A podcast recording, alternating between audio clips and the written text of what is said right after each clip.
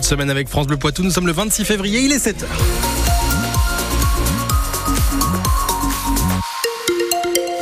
Ah, la météo, bah c'est toujours de la pluie, hein. toujours de la pluie et de la grisaille sur la Vienne et les Deux-Sèvres. Les températures entre 7 et 9 ce matin, jusqu'à 11 degrés cet après-midi. Le détail en fin de journal.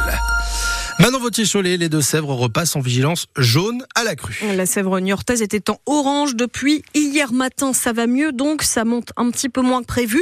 Mais malgré tout, les autorités restent prudentes hein, puisqu'il doit encore pleuvoir aujourd'hui. Vous le disiez, Florian. Et les sols sont déjà gorgés d'eau après le passage de la tempête Louis.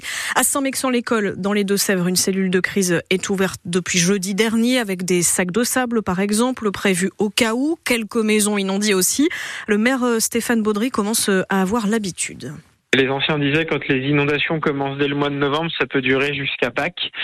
Euh, et ce dicton-là, malheureusement, a l'air d'être euh, bien vrai. Les sols sont gorgés d'eau. Il y a peu de temps aussi là entre l'alerte orange de jeudi et celle d'aujourd'hui euh, pour que la Sèvre aussi puisse redescendre à son niveau normal. Donc il y a tous ces facteurs-là qui, qui se conjuguent.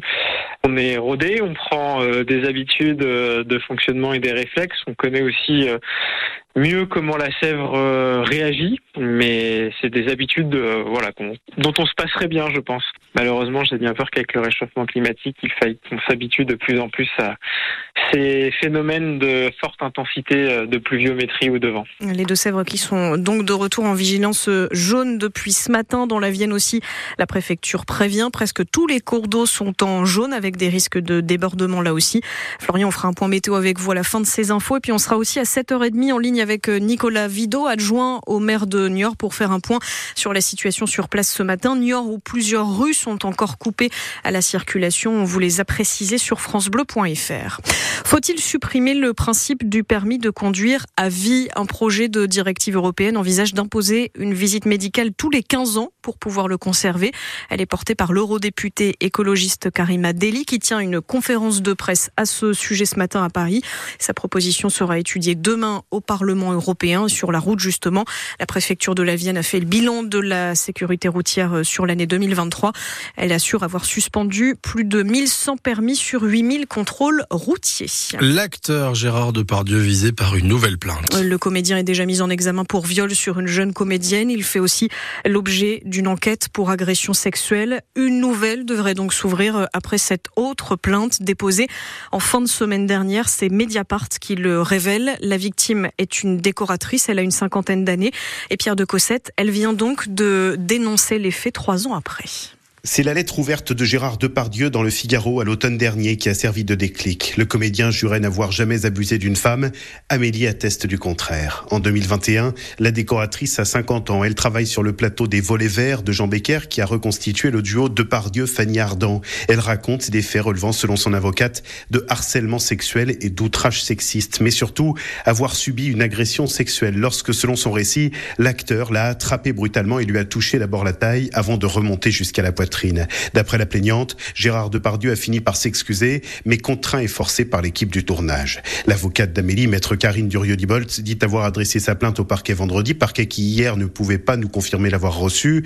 Elle insiste sur le fait que les faits dénoncés ne sont pas prescrits et relève, je cite, que là encore, Gérard Depardieu s'en est pris à plus faible que lui, à une petite main sur le tournage. Des précisions de Pierre de Cossette que vous retrouvez en ligne sur notre application ici.